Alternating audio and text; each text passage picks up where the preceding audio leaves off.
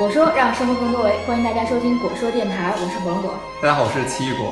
果说呢是一个面向个人成长的知识分享小平台，我们在微信公众号上也有持续的内容更新，微信公众号是 i f talk。每周一期的电台节目也会通过荔枝 FM 和 Podcast 推送给大家，搜索“果说二字”即可以关注我们。最近的四期节目，我们在跟大家持续的探讨有关职业发展和职业选择的话题。今天我们特别荣幸请到了一位 特别厉害的嘉宾，他是全国劳动模范，而且是蒲公英国际青年创业驿站的创始人刘刚老师。欢迎刘老师。啊，很 很高兴认识大家啊，也很高兴来到果说。因为我们知道刘刚老师其实他之前的经历也很丰富，嗯，之前在政府部门做工作过，然后也自己创过业，然后后来呢就是办了这个蒲公英呃国际青年创业驿站，啊，也是成为一个非常著名的创新型孵化器。然后我们就特别想呃结合您之前的这个创业经验和包括您这么多年看到一些创业者他的一个状态，跟大家聊一聊这个有关。大家在职业发展上的一些，比如说我们该注重什么样的品质啊？然后我们应该关注哪些有助于自己成长的这些资源？这这方面的话题，那我们就从刘老师一开始这个工作聊起，就是您之前最开始的时候是在什么地方工作？呃，其实我我可能最有普遍性。然后最早呢，我是从北京科技大学毕业。嗯。毕业的时候呢，因为我学的是地质专业，所以当时呢不太找好找工作。嗯。那么当时最好找工作的呢，像所有的这个北漂一样，就是搞软件儿。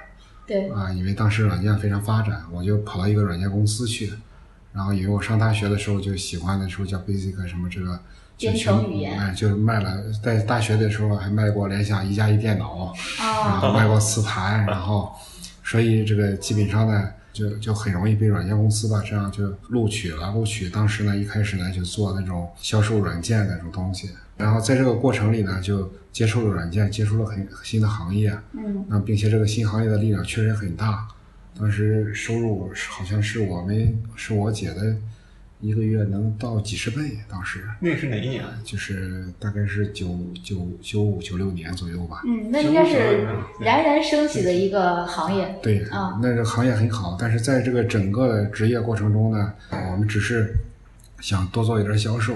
那么每一个销售呢，可能或者你去你要去一个公司做业务，都会有一个瓶颈，因为这个公司都会有瓶颈。如果你进的公司呢？如果它的增长性没有这么快，就会有瓶颈。嗯，那么随后呢，我这个性格比较灵活呢，就看到了这个 ERP 这个行业。ERP 就是企业资源管理。哎，从小公司的管理软件到大公司的管理软件去销售，随着这个过程呢，就是就接触了很多大的企业。那么这个时候就有一个国外的数据挖掘的公司进中国，我当时呢就觉得应该到外企看一看，所以我就跑到一个那个外企去。嗯，然后去相当于是第一次跳槽是吧？对，第二次、三次啊，去做这个数据挖掘和数据仓库。嗯当时联想啊，其他的一些大公司啊，这个挖掘啊和这个数据仓库最早的，包括海尔建议都是我去提出来的。这个过程里实际上就是你为了要生存，嗯，然后你的行业呢又不是太好，然后你一定要去找一个新兴行业，这样。能维持你在北京以后买房子很多东西，嗯，这种应用。那么接下来呢，就是外企其实有很多的这种就是权力的斗争，那么就就离职了。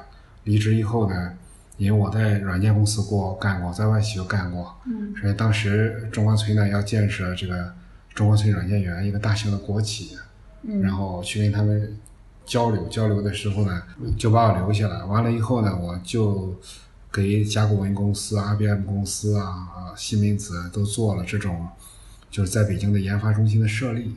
嗯，他们设立研发中心的时候，都是我在做这个主要的谈判。嗯，做这个谈判的过程中呢，就认识了好多这个政府不同做产业的人和公司的不同人。软件呢本身呢有一个孵化器，就接触了孵化器这个行业。嗯，您之前从这个一个一家。国企到一家外企，然后后来从外企到了政府部门，从企业到政府，这个工资是有下降的，而且是从一个新兴行业的一个外企，然后到了一个政府部门。当时为什么会有这样的转变？没有，其实这个国企那个时候不见得比外企的那个待遇低了啊。当时我正好在中科院大学上一个计算机应用的一个硕士，嗯，然后我跟我那个同学说，哎呀，我说没想到国企的待遇比外企一点都不差啊，是吗？啊啊，这是当时真是真是有这个过程。现在看这个趋势更明显，嗯，好多你看我们央企，好多大的国企啊，那待遇远远优于外企，并且外企呢市场上在不断的裁员。通常一个大的机构肯定是随着这种移动互联网生产率的提高，肯定是要裁员的。嗯，就是你进任何一个外企的时候，感觉到稳定的时候，其实已经不稳定了。所以我我我觉得吧，就是进外企呢，不见得比进国企更好。这是我觉得你要今天说起来，我觉得有这么一个建议给大家。嗯，所以要还是要看这个企业的发展和这个行业的趋势是如何的。哪怕是一家刚刚成立的一些小公司，它如果这个趋势很好的话，也还是值得加入的。小公司啊，它的最大的弱点啊，它一开始呢，可能待遇各方面保证的不是这么好。然后另外一个，你大量的加班呢，还不一定获得一个稳定的一个薪酬。嗯。然后在一个公司的发展呢，在发展的过程中，可能竞争对手会出现，这公司也可能会倒闭。嗯。你可能觉得觉得不值，但是如果你要是性格呢是对这些不确定性或者家庭对这种不确定性能容忍的话呢，其实去小公司也是蛮不错的一个选择。因为我看到很多的这个公司吧，一开始呢都是一般的一个。一个工作人员就是一个普普通通的本科生，嗯，实际上像有一个叫图灵机器人，最近呢，呃，奥飞动漫嘛，一个主板的上市公司，把它收购了十个亿，嗯，最早从三万块钱，一开始你看那些小姑娘什么的，都是很很很单纯，有点傻是那种单纯，然后另外一个呢，工作很努力，你你自己都觉得他们不值，第一年呃一个月工资三百，嗯，第二年涨到两千，然后第一年呢是七天工作，第二年六天工作。但是等过了八年以后吧，收购了这每个人可能都是几千万的这个收入，而他们这个同学呢，可能还在还在原地。更重要的，我觉得还不是这个，就是在一个小公司呢，你的能力能得到真正的发挥，并且你的功力呢在不断的增长。这种解决问题的功力和在一个大公司吧，你到时候让你完成几段算法，你完成几段算法是完全不一样的。并且这个小公司呢，你可以发挥更大的东西，你发挥的越越多，老板越高兴，公司发展越快。而一个大公司呢，你发挥的越多，可能你会碰到这种壁垒。你的壁垒就是外国人可能本身不喜欢你做这么快。嗯，有这个情况啊。那我再回到这个您的职业发展，就是您当时也是去了中关村嘛，在某种程度上也是见证了中关村一路的发展和变化。后来呢？后来是这样，后来呢，我的性格里可能啊，就是有创业者基因。嗯。然后就是我，你看我经常的换工作，捯饬捯饬。那时候呢，还是在软件园呢。单位还是对我们比较好，每个人呢都低价的分了房子，然后可能二百个人里唯一没买的就两个，一个是我，还有一个老先生，我们俩跟别人可能就是价值观不太一样，就是分房子没要。对，因为他要签五年的这个合同，劳动合同啊，要再继续在这干五年。对，我的性格里吧，就是那种肯定不能受约束那种。再一个呢，你刚开始在北京啊。也没有很多钱，嗯，然后不管怎么样，那要买一套房子吧，还是需要那个需要不少钱，就没有要它。这样的话，软件园的地呢，基本上我都卖完了，嗯，卖完了我感觉不到我的价值，就是，然后我就想呢自己出来创业，正好呢有个领导要要要调动，他就问我有什么要解决的问题，我说你把辞职报告给我批了吧，然后他就很快就给我批了，批完以后呢，我确实就创业了。一开始呢，我搞了一个数据挖掘的公司，这是在哪一年？因为。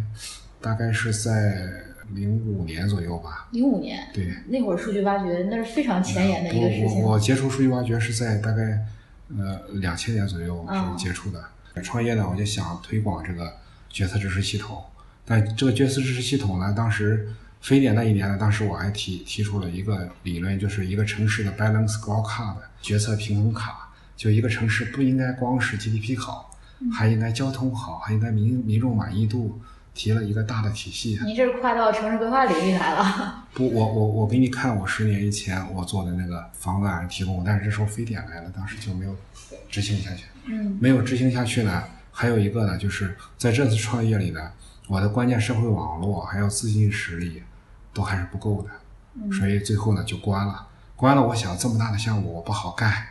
那我就开个幼儿园吧，我就开了个幼儿园。开幼儿园？开幼儿园，开幼儿园呢，因为我小孩有点远，从出挖掘一下当时我小孩小，啊，那我找不到方向，我就想开个幼儿园。啊，开幼儿园最大的痛苦呢，没有想到呢，是这个办一个民办幼儿园呢，一是资质很难办，就是本身也就是违章在办，办的时候呢，你还有一个关键问题，就是你的老师都是从社会上招来的，这样任何一个孩子呢就失踪了，就让小孩里面跑了，你就担不起责任。所以你必须最早一个去，最晚一个走。每一个孩子都像你的孩子一样，一个也不能离开你视线，这是第一。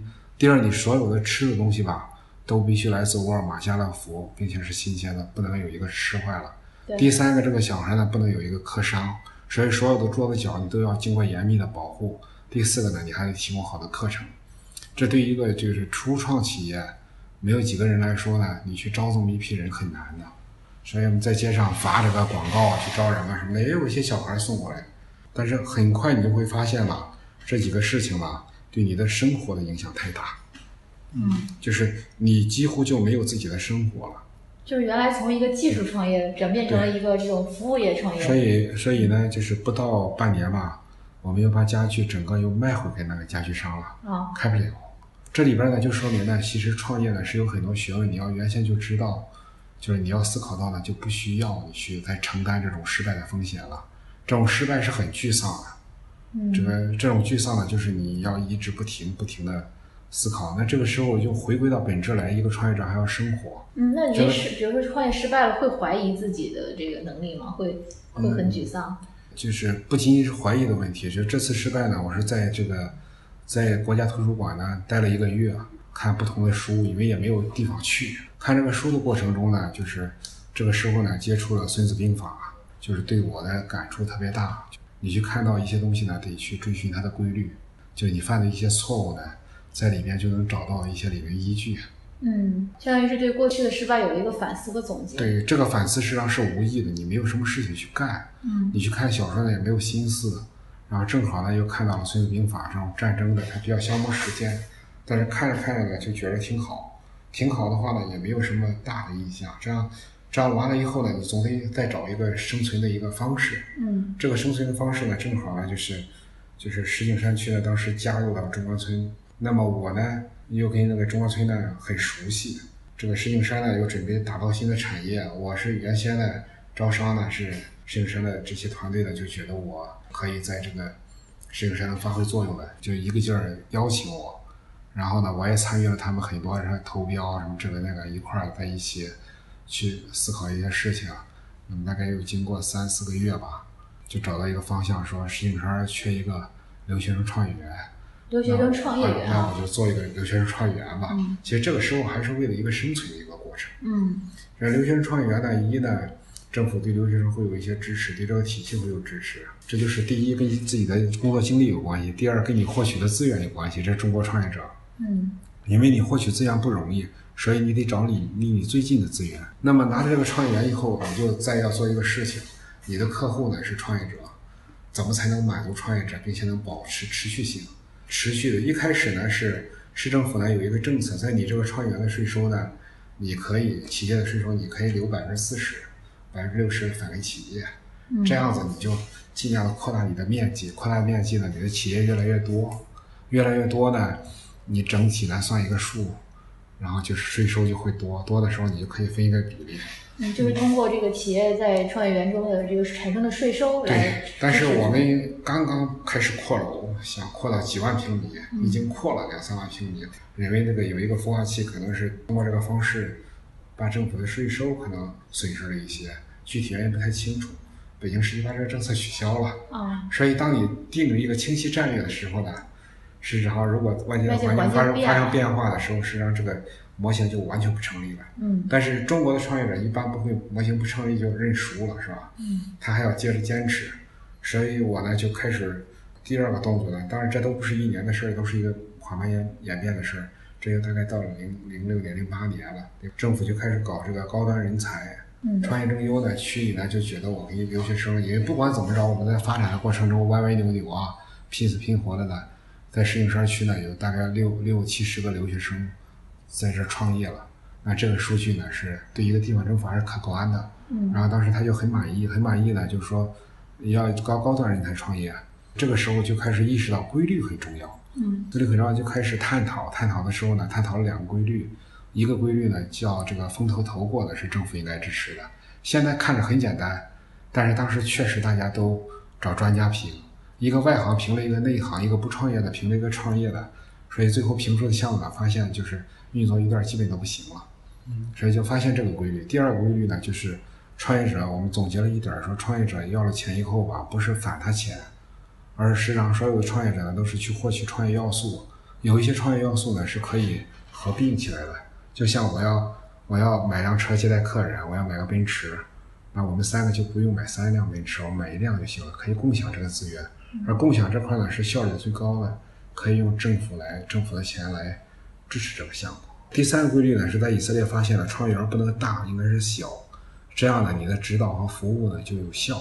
这三个规律呢，就导致呢，我们大概在三年里，并且它的发展好像有十几个是上百倍的增长，一两年时间。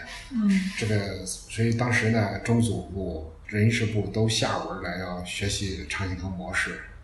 那么这时候整个社会呢就学我们这个东西。有时候政府开始接受一种市场规律的模式，就认为风投。然后实际上我整个的过程到现在呢，才发现了第一个真正违和规律的一个创业的现象。嗯。所以规律的力量呢就特别大。然后这时候还有一个规律呢，就都认为风投投过的好呢，包括我们的国家的一些部门都出了政策，风投投过的优先享受政策。嗯。然后实质上我们就没有优势了呀。对，甚至又是个小区，那么我就在想，我应该怎么办？因为这这一行已经产生感情了，这一说吧，已经六七年就过去了。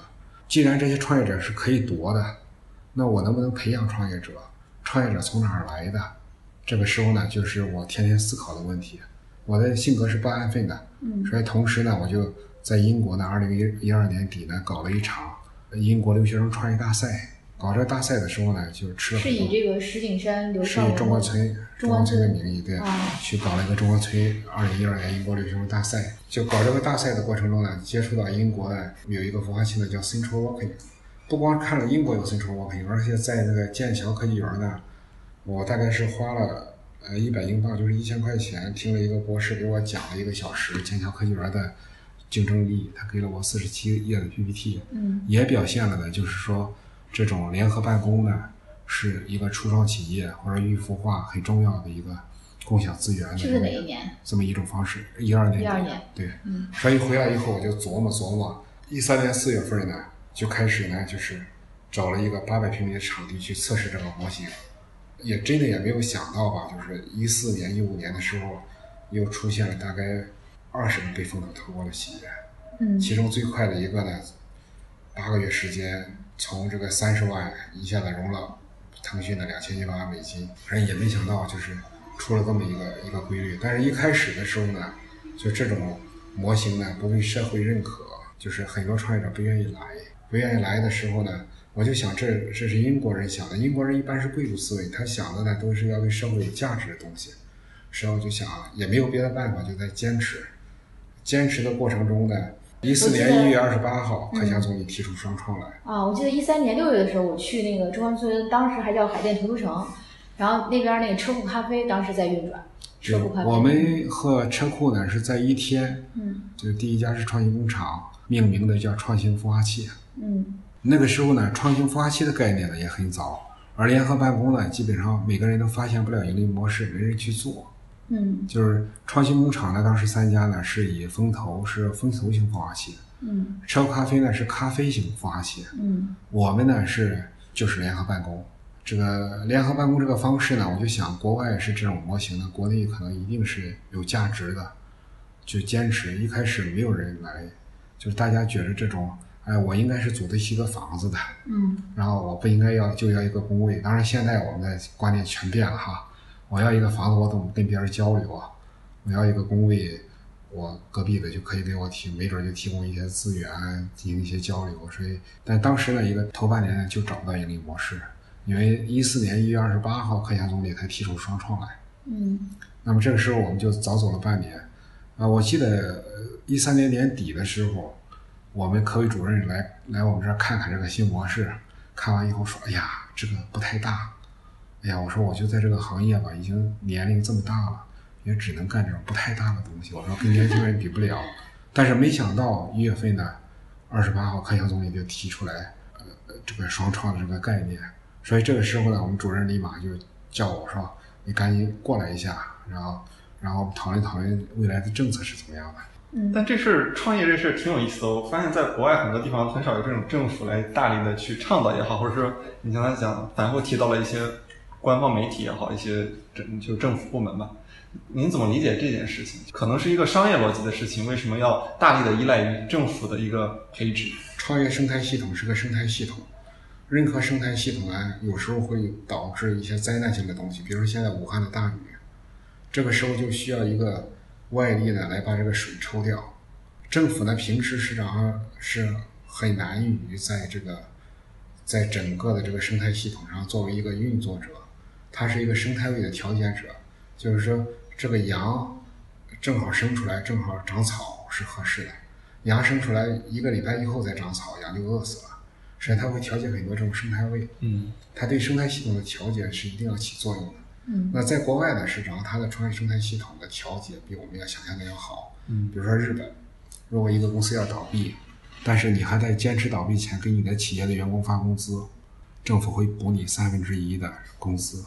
嗯，就是在英国呢，专门有一个破产署，这个企业如果要倒闭了，在资产优先第一笔优先的钱是给这个企业家这个两万英镑，然后法律规定的剩下的再破产清偿。嗯，然后就是不同的地方有不同的这种这种形式，只不过他们的国家没有中国这么大，你看到的商业模式没有这么惊人。凡是有竞争力的国家，它的孵化体系、生态系统。都是非常厉害，小而美非常狠的，都是非常厉害的。所以，我们只是我们中国的孵化器吧。希望我们整个模型是大的，有一些东西呢，你司空见惯，并没有看到。国外不是不注重创业，而是非常注重创业创新啊。嗯，包括国外的市场机制可能更发达一些，它可能有一些这种呃企业型的组织，它就在做这些孵化型的事儿。但中国可能因为之前是行政指令下的这种市场机制。嗯，就很多这种呃孵化器都很难存活下来，可能有这种方面的原因，导致中国呃在某一个时间节点爆发了这个大众创业、万众创新这个口号式的运动。大众创业、万众创新啊，是国家对整个我们国家的这种创业生态系统的一个整体的生态位的调节。嗯，这种调节一定是痛苦的，对很多群体是痛苦的。比如说现在说大学生。刚毕业就创业，九九死一生。嗯，但是我们看到大学生创业呢，虽然说是九死一生，但是呢，他很容易在二十七八岁就做出一个十个亿甚至几十个亿的估值来，甚至如果没有成的这种再到社会上解决问题的能力呢，以惊人的增长，就是他在找的工作和别人找的也不一样。所以我觉得，这适合创业的学生吧，他还是应该就是很快很快的去创业。所以我们解决了一个什么问题呢？就是我们这个民族里原先希望创业的人，在这个双创的环境底下呢，他可以得到一个很好的能够和国外匹配的环境。嗯，我们过去实际上没有的一个学生要几万块钱才能注册资金才能创业，现在这些政策都取消了。对，而学校呢给了学生很多支持，这样让我们这些有可能产生变异的民族领袖提供了一个变异的这种可能性。过去是没有这种可能性的，因为你的温度低十度。所有的小鸡都孵不起，孵不出来了。所以我个人的观点呢，适合创业的，你可以尽早去尝试。这样的话呢，你的容错成本很低，尤尤其家庭的容错成本很低。那您怎么判断一个学生适不适合创业呢？就这个牵扯到这期我们节目的一个话题，就是职业的选择嘛。对对，就是让你要不要创业。一个学生其实是这样的，创业里你看，从我的经历里吧，过去就是老是不安分。那我一些企业家呢，很迅速的在三十岁左右，三十多岁就管上百个亿。那你看他最惨的时候，就是上百个人一年不拿工资，并且在这个状态下，他还能把整个组织打理得很好。那这种呢，能够承受这种压力的，就我觉得就应该尽早的尝试。一个创业者很基本的呢，要具备呢，就是创业的这种特质呢，要具备冒险性、创新性，还有对那个不确定性的容忍。嗯，然后如果你具备了这几个特性呢，实际上整个创业过程呢，就像冲浪似的，对你很有刺激，很有意义。然后你可能一年呢少攒了三十万，可能你获得的能力呢就是惊人的，在你处理问题的能力、跟社会各界勾兑的能力啊，对待不确定性的能力，忽然一个打击来的这种你的反应力就和别人不一样。这个价值市场是巨大的。那有没有不适合的呢？不适合的占大多数啊，因为我们的性格是。性格或者人群特征啊是很多种，嗯，然后不适合的呢，时常占大多数。但是在以色列呢，有一个有一个老先生写了一本书叫《创业的国度》，嗯，他讲到呢，是讲以色列的创业呢也是九死一生。以色列党律师、党医生呢也是收入很高，但是每一个父母呢都希望孩子创一次业，并且公司呢也愿意找到创业的创过业的人去配合，因为他比较理解这个创业精神。然后同时呢，就是每个父母希望孩子创业的最关键的原因呢，就是他认为自己的孩子呢解决问题的能力提高了。所以我们整个民族现在有一个误区，把这个创业成不成功呢作为大学生应不应该创业的标准，实际上是不对的。嗯是你以后要从事的职业，你未来内心的呐喊，决定你走什么路，然后你要不要经历这段路程。如果要经历的话，那你就要去试一下，尽早的试。如果不要经历的话，实际上你一辈子都不要碰它。就不要去冲着成功去，是吧？对，它冲着积攒经验去。就是如果如果你未来需要这方面的经验，需要这方面的能力，你自己的内心呢又希望自己过那样的就是未来这种生活，那你应该尽早的去走这个路。如果你未来是一个大卡车司机，你要尽早的去学开学开卡车。嗯然后你如果不是的话，你不愿意去开车的话，那你就想明白了，就不要去尝试这个东西。当然，潜质一个很重要的一点呢，我觉得抗挫折能力还有身体，创业对身体是一种这个是一种非常有强度的一个工作。短时期内能够造成一个高估值的东西，一定是强度和速度非常快的东西。坚持锻炼还是有用的。啊，身体是很重要的。就是如果他的精力和体力有限，实际上不一定非常适合这个快速增长的，它适合生活型创业。比如说，我让画家，今天画一笔，明天画一笔，后天我可以卖一幅。细水长流。画家也是一种创业，方式就是生活型。生活型创业就是不一定是快速的增长型创业。其实我看你有一个 PPT 吧，嗯是写了百分之四十的人到二零二零年会变成自由职业者，所以到未来呢，可能我们评价一个学者呢，可能不一定是在大学里评，说你是清华的什么什么教授，而是你在哪个网站上，你获得了多少赞，像滴滴上，嗯那么大家就愿意出最高的价格去购买它的服务，因为未来移动互联网呢出现了，会导致很多滴滴这样的平台改变我们的就业的习惯。就是那就是说，百分之四十的人去学一点创业知识，未来呢会有利于作为一个自由的职业者。这个刘老师给我们分享的，就从他自己的这个经验开始，一开始是利用这种手头的技术，然后是这种社会资源，到后来发现规律，最后呢是一步一步去成就别人，然后让创业者能够成长起来。对我们今天的同学来讲，应该也是挺有启发的，因为可能我们当前面临的这个时代就是一个，就是在一个破土而出的一个时代，新的时代即将到来。一些传统的这种科层制的组织模式，包括大公司的这种组织模式，可能未来都会被一些小型的团体或者个人的组织来取取代。然后在这个过程中，你能够成为一个什么样的人？你的技术、技能或者你的知识经验，能够如何的为他人提供服务，可能就成为影响你未来实现这种社会价值的一个关键。刚才接着火龙果那个想法，我突然想起来，可能天生大公司有一个悖论，就比如说你在大公司做一个技术人员，你的工作就在提高这个工作的效率，公司的效率。但你会发现，到头来你把这个工作的效率提高了十倍，你们部门就会被裁掉百分之九十的员工，因为效率提升了，不需要你了。如果这个这个组织找不到它增长的市场的话，会是悖论；如果它这个组织它还是能够持续的扩展的话，那可能确实效率提升，它会更有竞争力。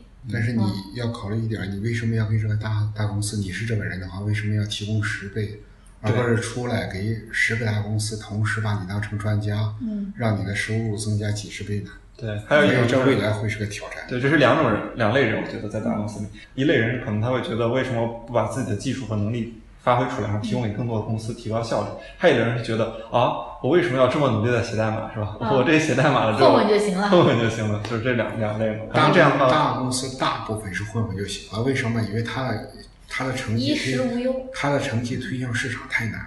嗯，就我头两天有一个亲人叫赵伟，他是做干部刀，就给脑部做手术，那非常要非常精密，这个东西就电磁做手术不用刀的，嗯。然后做手术，他就是因为他这个技术最早创业动机，就是在大公司吧，他发现能够把这个医疗器械这一类的降低百分之三十成本，很多的这个这个病人就可以得受益，他就自己把自己家的五百万拿出来，自己开始干这个研究，干这个研究就是为了实现它的技术。在大公司有一个东西，你可能就像过去在国民党军队似的，你发现一个改变，这个改变未必能让你应用。因为灵活性和专门为了一个东西去推出一项什么新的产品或者技术的可能性比较小，在大公司。对，所以我们往往呢去想呢，就在大公司待一段时间来创业呢，其实你一没有学到创业精神和创业经验，第二呢，就是你未必呢能发现一个对社会真正有价值的一个东西。哎，但很多同学会这样说，就是说这个大公司会平台不一样，然后站的会更高，视野会更广。大家会会这么说，然后让让自己就去了大公司。博士创业和这个和一个普通人创业呢，它的区别呢在于呢，你发现的商机会更多，但是呢，成功率是一样的。嗯。所以就是你你在大公司呢，你可能看到的东西、看到的行业更高。嗯。但是真正要创业的时候呢？就是你的眼界宽阔，但是真正创业的时候，你要回归到一个点上的时候呢，嗯，一样的，成功率是一样的。对对，就是说，对于创业者来说，你从不管你从哪个平台出来，你可能都会面临九死一生，都会面临很多失败，嗯，这些是不变的东西。然后，当然你之前积累的那些人脉啊、资源啊，可能是辅助你之后进一步往下走下去的一个呃重要的因素吧。这期节目非常感谢刘老师，呃，跟我们分享这么多，就是他这些年的经验吧。然后最后可以跟大家就是交流一下，我是怎么跟刘老师这样一个神人认识的？是因为刘老师在知乎上看到了我的一篇回答，是有关这个科技城人才。呃，先在知乎上看到我的那个回答，然后您去知网上找到了我的那个博士论文。我是应该是在知网上。哎呀，我都记不太清楚了，但是我至少在知网上是花钱买过你的论文，对吧？啊，对，就是我看还是因为有了在这个互联网平台上的这个不能说影响力了，就有一定的知名知名度，然后发邮件联系到我，然后我们后来才认识的。就是人生就是充满了这样不确定性的偶然，然后让一些有缘的人相遇。袁博士发 email 的时候呢，我没想到他能回。因为很多这个学者啊他都是很他封闭一些，结果第二天一早好像很快的，反正这个 email 就发回来了，嗯，发回来了，并且表示了这种很愿意交流的这种性格。那么这个博士呢，我觉得博士有很多沟通性、连接性这么强，对随机性这么敏感的博士呢。就应该是个博士创业者。对，嗯，行，就是这期节目我们就是算作为我们这个职业发展系列的一个收尾。嗯，呃，然后在下一个系列中，我们会跟大家探讨有关这个沟通方面的，就是与人沟通能力的提升。呃，四期节目会跟大家持续的探讨。呃，然后今天非常感谢刘老师，然后也希望您在这个创业的路上越走越好，也能培养出来更多优秀的创业者。谢谢黄渤，谢谢。这期节目就录到这，大家再见。再见。